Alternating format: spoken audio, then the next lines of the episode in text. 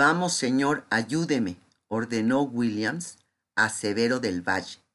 Entre los dos lo levantaron con esfuerzo. Cada uno pasó un brazo del hombre inconsciente sobre su cuello, y así lo llevaron como un crucificado, la cabeza colgando, el cuerpo lacio, los pies arrastrando por el piso de tierra apisonada.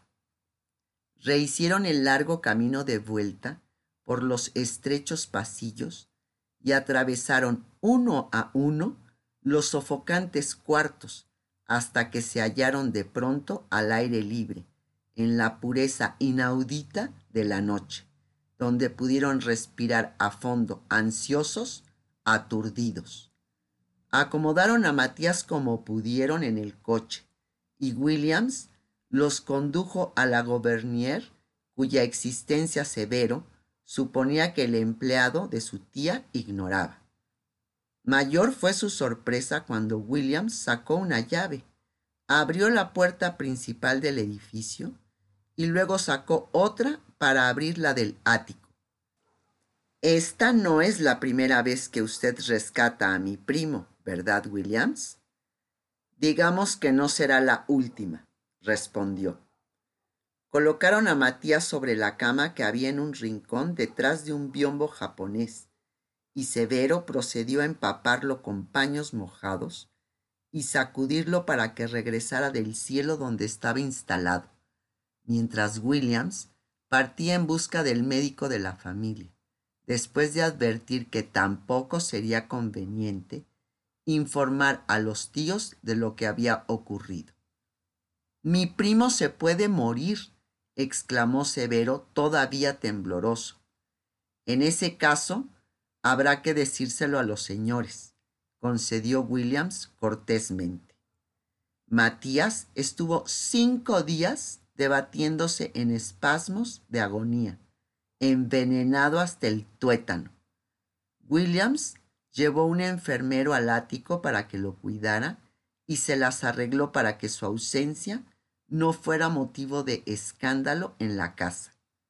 Este incidente creó un extraño vínculo entre Severo y Williams, una tácita complicidad que jamás se traducía en gestos o palabras.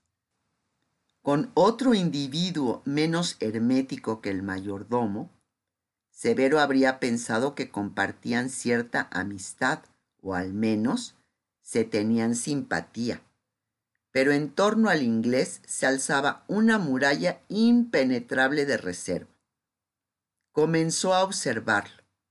Trataba a los empleados bajo sus órdenes con la misma fría e impecable cortesía con que se dirigía a sus patrones, y así lograba atemorizarlos. Nada escapaba a su vigilancia, ni el brillo de los cubiertos de plata labrada, ni los secretos de cada habitante de esa inmensa casa. Resulta imposible calcular su edad o sus orígenes. Parecía detenido eternamente en la cuarentena de su vida. Y salvo el acento británico, no había indicios de su pasado. Se cambiaba los guantes blancos treinta veces al día.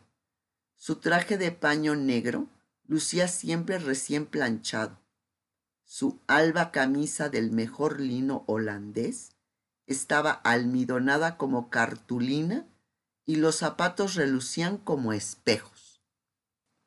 Chupaba pastillas de menta para el aliento y usaba agua de colonia, pero lo hacía con tanta discreción que la única vez que Severo percibió el olor de menta y lavanda fue cuando se rozaron al levantar a Matías inconsciente en el fumadero de opio.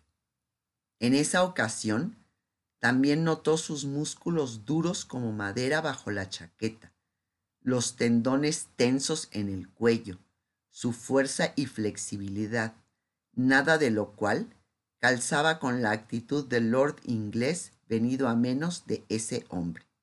Los primos Severo y Matías solo tenían en común las facciones patricias y el gusto por los deportes y la literatura. En lo demás, no parecían de la misma sangre. Tan hidalgo, arrojado e ingenuo era el primero, como cínico, indolente y libertino el segundo. Pero a pesar de sus temperamentos opuestos y los años que los separaban, hicieron amistad. Matías se esmeró en enseñar esgrima a Severo, quien carecía de la elegancia y velocidad indispensables para ese arte, e iniciarlo en los placeres de San Francisco. Pero el joven resultó mal compañero para la juerga, porque se dormía de pie, pasaba catorce horas al día trabajando en el bufete de abogados y en el tiempo sobrante leía y estudiaba. Solía nadar desnudos en la piscina de la casa y desafiarse en torneos de lucha cuerpo a cuerpo. Danzaban uno en torno al otro, expectantes, aprontándose para el salto, y finalmente se agredían brincando enlazados rodando, hasta que uno conseguía someter al otro, aplastándolo contra el suelo. Quedaban mojados de sudor, jadeando, excitados. Severo se apartaba de un empujón desconcentrado, como si el pugilato hubiera sido un inadmisible abrazo. Hablaban de libros y comentaban los clásicos. Matías amaba la poesía y cuando estaban solos recitaba de memoria, tan conmovido por la belleza de los versos, que corrían lágrimas por sus mejillas. También en esas ocasiones Severo se turbaba porque la intensa emoción del otro le parecía una forma de intimidad prohibida entre hombres. Vivía pendiente de los adelantos científicos y los viajes exploratorios, que comentaba con Matías en un vano intento de interesarlo, pero las únicas noticias que lograban mellar la armadura de indiferencia de su primo eran los crímenes locales. Matías mantenía una curiosa relación basada en litros de whisky con Jacob Fremont, un viejo e inescrupuloso periodista, siempre corto de dinero, con quien compartía la misma mórbida fascinación por el delito. Fremont todavía conseguía publicar reportajes policiales en los periódicos pero había perdido definitivamente su reputación hacía muchos años, cuando inventó la historia de Joaquín Murieta, un supuesto bandido mexicano en los tiempos de la fiebre del oro. Sus artículos crearon un personaje mítico que exaltó el odio de la población blanca contra los hispanos. Para aplacar los ánimos, las autoridades ofrecieron recompensa a un tal capitán Harry Love para dar caza a Murieta. Después de tres meses recorriendo California en su búsqueda, el capitán optó por una solución expedita. Mató a siete mexicanos en una emboscada y volvió con una cabeza y una mano. Nadie pudo identificar los despojos, pero la hazaña de Love tranquilizó a los blancos. Los macabros trofeos aún estaban expuestos en un museo, aunque había consenso en que Joaquín Murieta fue una monstruosa creación de la prensa en general y de Jacob Fremont en particular.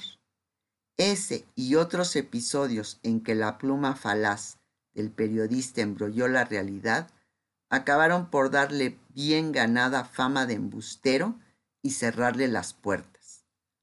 Gracias a su extraña conexión con Fremont, reportero de crímenes, Matías lograba ver las víctimas asesinadas antes de que fueran levantadas del sitio y presenciar las autopsias en la morgue, espectáculos que repugnaban su sensibilidad tanto como lo excitaban. De esas aventuras al submundo del crimen, salía borracho de horror. Se iba directamente al baño turco, donde pasaba horas sudando el olor de la muerte pegado a su piel, y después se encerraba en su gobernier a pintar desastrosas escenas de gente despedazada a cuchillazos. ¿Qué significa todo esto? Preguntó Severo la primera vez que vio los dantescos cuadros. ¿No te fascina la idea de la muerte? El homicidio es una tremenda aventura y el suicidio es una solución práctica. Juego con la idea de ambos. Hay algunas personas que merecen ser asesinadas, ¿no te parece? En cuanto a mí, bueno, primo, no pienso morir decrépito. Prefiero poner fin a mis días con el mismo cuidado con que escojo mis trajes. Por eso estudio los crímenes, para entrenarme. Estás demente y además no tienes talento, concluyó Severo. No se requiere talento para ser artista, solo audacia. ¿Has oído hablar de los impresionistas? No, pero si es lo que pintan esos pobres diablos, no van a llegar lejos. ¿No podrías buscar un tema más agradable? ¿Una chica bonita, por ejemplo? Matías se echó a reír y le anunció que el miércoles habría una chica verdaderamente bonita en su gobernier, la más bella de San Francisco según aclamación popular, agregó. Era una modelo que sus amigos se peleaban por inmortalizar en arcilla, lienzos y placas fotográficas, con la esperanza adicional de hacerle el amor. Se cruzaban apuestas a ver quién sería el primero, pero por el momento Nadie había logrado ni tocarle una mano. Sufre de un defecto detestable, la virtud. Es la única virgen que queda en California, aunque eso es de cura fácil. ¿Te gustaría conocerla? Así fue como Severo del Valle volvió a ver a Lynn Somers. Hasta ese día se había limitado a comprar en secreto postales de su imagen en las tiendas para turistas y esconderlas entre las páginas de sus libros de leyes como un vergonzoso tesoro. Rondó muchas veces la calle del Salón de Té en la Plaza de la Unión para verla de lejos y llevó a cabo discretas indagaciones a través del cochero, quien a diario buscaba los dulces para su tía Paulina pero nunca se atrevió a presentarse honradamente ante Elisa Somers a pedirle permiso para visitar a su hija. Cualquier acción directa le parecía una irreparable traición a Nivea, su dulce novia de toda la vida, pero otra cosa sería encontrarse con Lynn por casualidad, decidió, puesto que en ese caso sería una jugarreta de la fatalidad y nadie podría hacerle reproches. No se le pasó por la mente que la vería en el estudio de su primo Matías en tan raras circunstancias.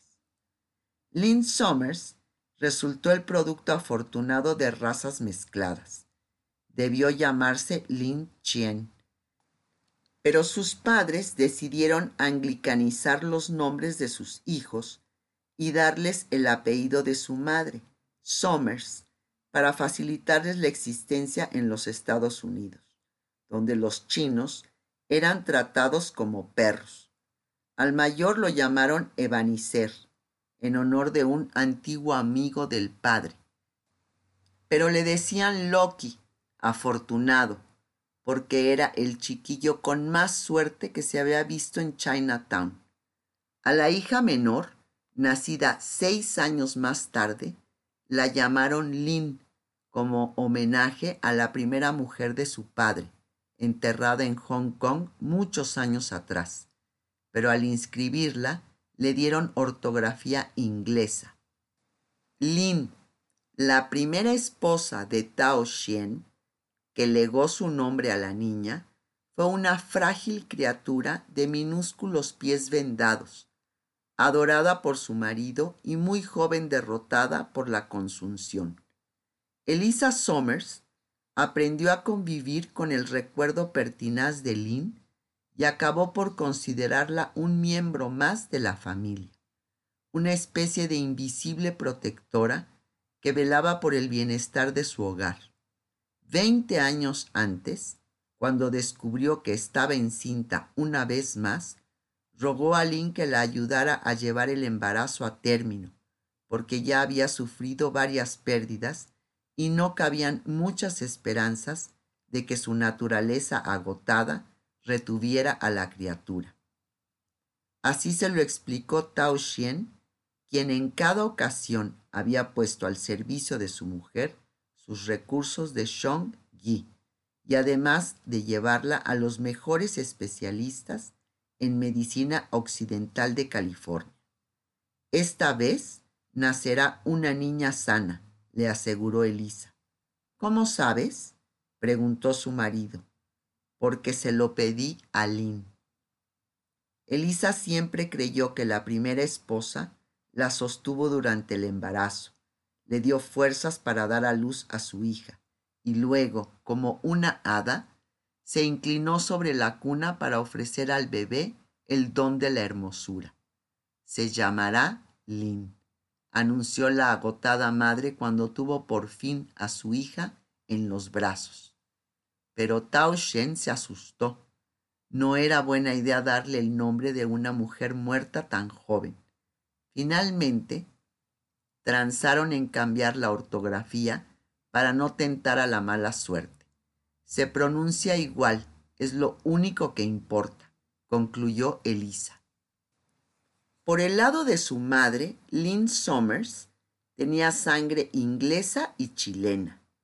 Por el de su padre, llevaba genes de los chinos altos del norte.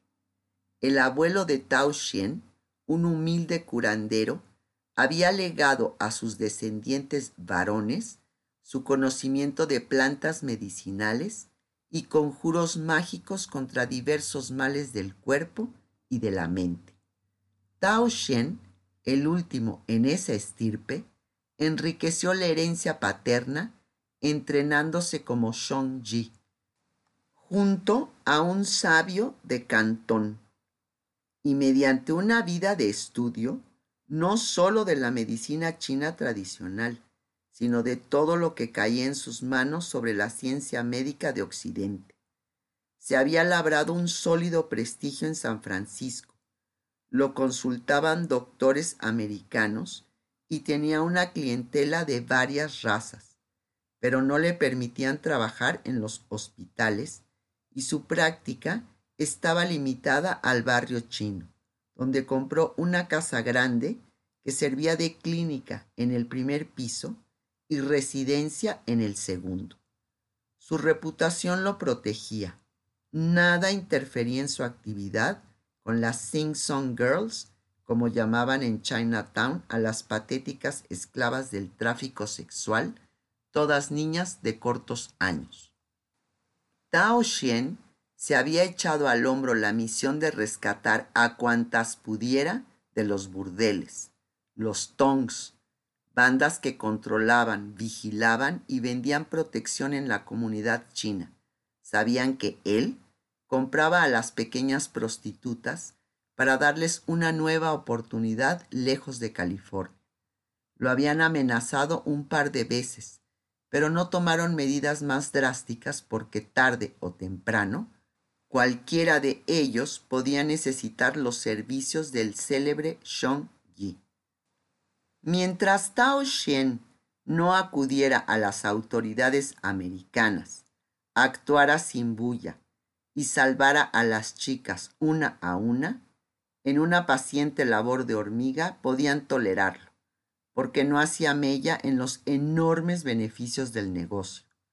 La única persona que trataba a Tao Xian como un peligro público era A. Toy la alcahueta de más éxito en San Francisco, dueña de varios salones especializados en adolescentes asiáticas. Ella sola importaba centenares de criaturas al año ante los ojos impasibles de los funcionarios yanquis debidamente sobornados. Atoy odiaba a Tao y tal como había dicho muchas veces, prefería morir antes que volver a consultarlo. Lo había hecho una sola vez, vencida por la tos, pero en esa oportunidad los dos comprendieron, sin necesidad de formularlo en palabras, que serían enemigos mortales para siempre. Cada Simpson Girl rescatada por Tao Xian era una espina clavada bajo las uñas de Atoy, aunque la chica no le perteneciera. Para ella, tanto como para él, esa era una cuestión de principio.